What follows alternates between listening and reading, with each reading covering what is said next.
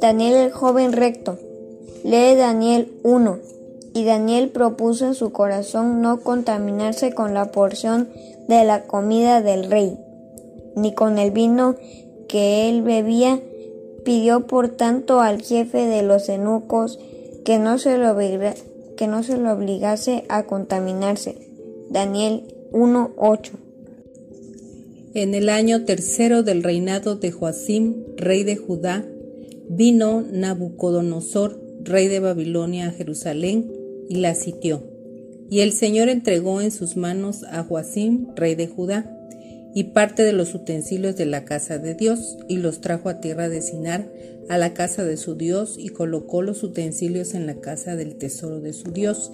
Y dijo el rey a Aspenas, jefe de sus eunucos, que trajese de los hijos de Israel del linaje real de los príncipes, muchachos en quienes no hubiese tacha alguna, de buen parecer, enseñados en toda sabiduría, sabios en ciencia y de buen entendimiento, e idóneos para estar en el palacio del rey, y que les enseñase las letras y la lengua de los caldeos.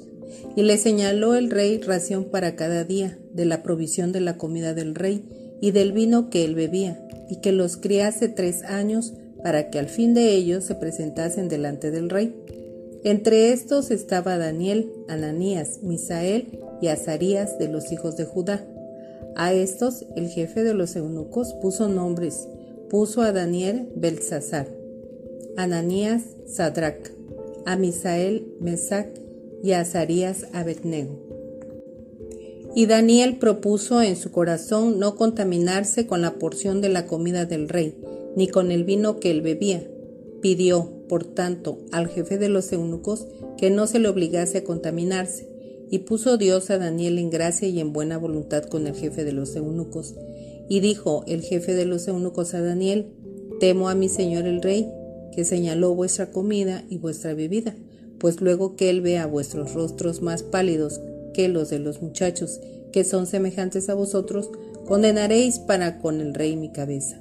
Entonces dijo Daniel a Melzar, que estaba puesto por el jefe de los eunucos sobre Daniel, Ananías, Misael y Azarías, te ruego que hagas la prueba con tus siervos por diez días, y nos den legumbres a comer y agua a beber.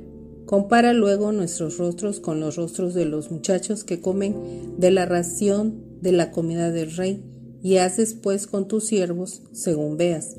Consintió pues con ellos en esto y probó con ellos diez días. Y al cabo de los diez días pareció el rostro de ellos mejor y más robusto que el de los otros muchachos que comían de la porción de la comida del rey. Así pues, Melzar se, se llevaba la porción de la comida de ellos y el vino que habían de beber y les daba legumbres. A estos cuatro muchachos Dios les dio conocimiento e inteligencia en todas las letras y ciencias, y Daniel tuvo entendimiento en toda visión y sueños.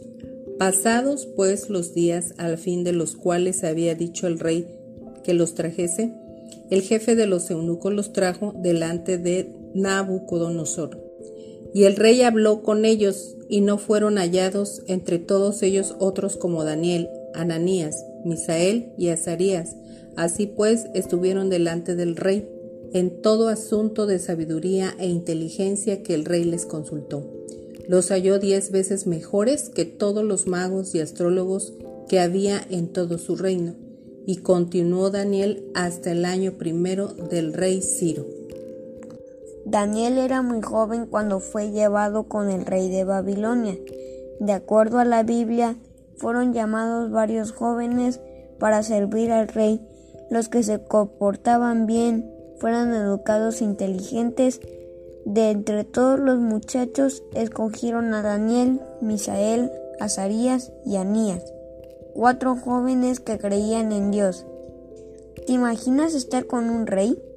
Debe haber sido increíble.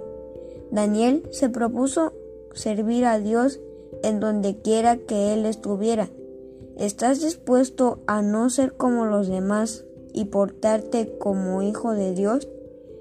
Daniel era un joven recto que decidió portarse bien y creer en Dios. Él es un buen ejemplo a, a seguir en tu vida. Oración. Padre, quiero portarme bien, servirte y serte fiel. Perdóname si no he sido un buen ejemplo para los demás. Ayúdame a ser un buen hijo tuyo. En Cristo Jesús. Amén.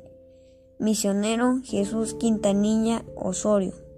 Así nosotros como Daniel debemos de predicar la palabra de Dios en todo lugar y no nos debe de dar pena, ni mucho menos tenemos que ocultar nuestra identidad.